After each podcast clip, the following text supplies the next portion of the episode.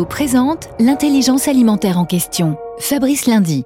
Le groupe InVivo à l'honneur. Sébastien Graff, son DRH, recevait vendredi le trophée du DRH Entrepreneur 2020.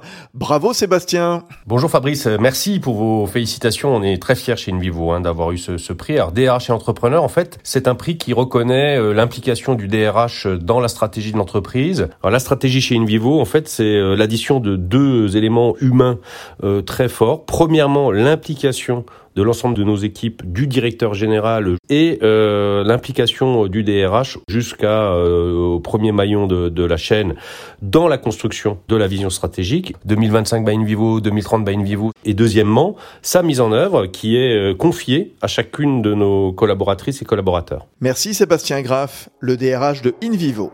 Union nationale des coopératives agricoles françaises, InVivo s'engage pour la transition agricole et alimentaire vers un agrosystème résilient.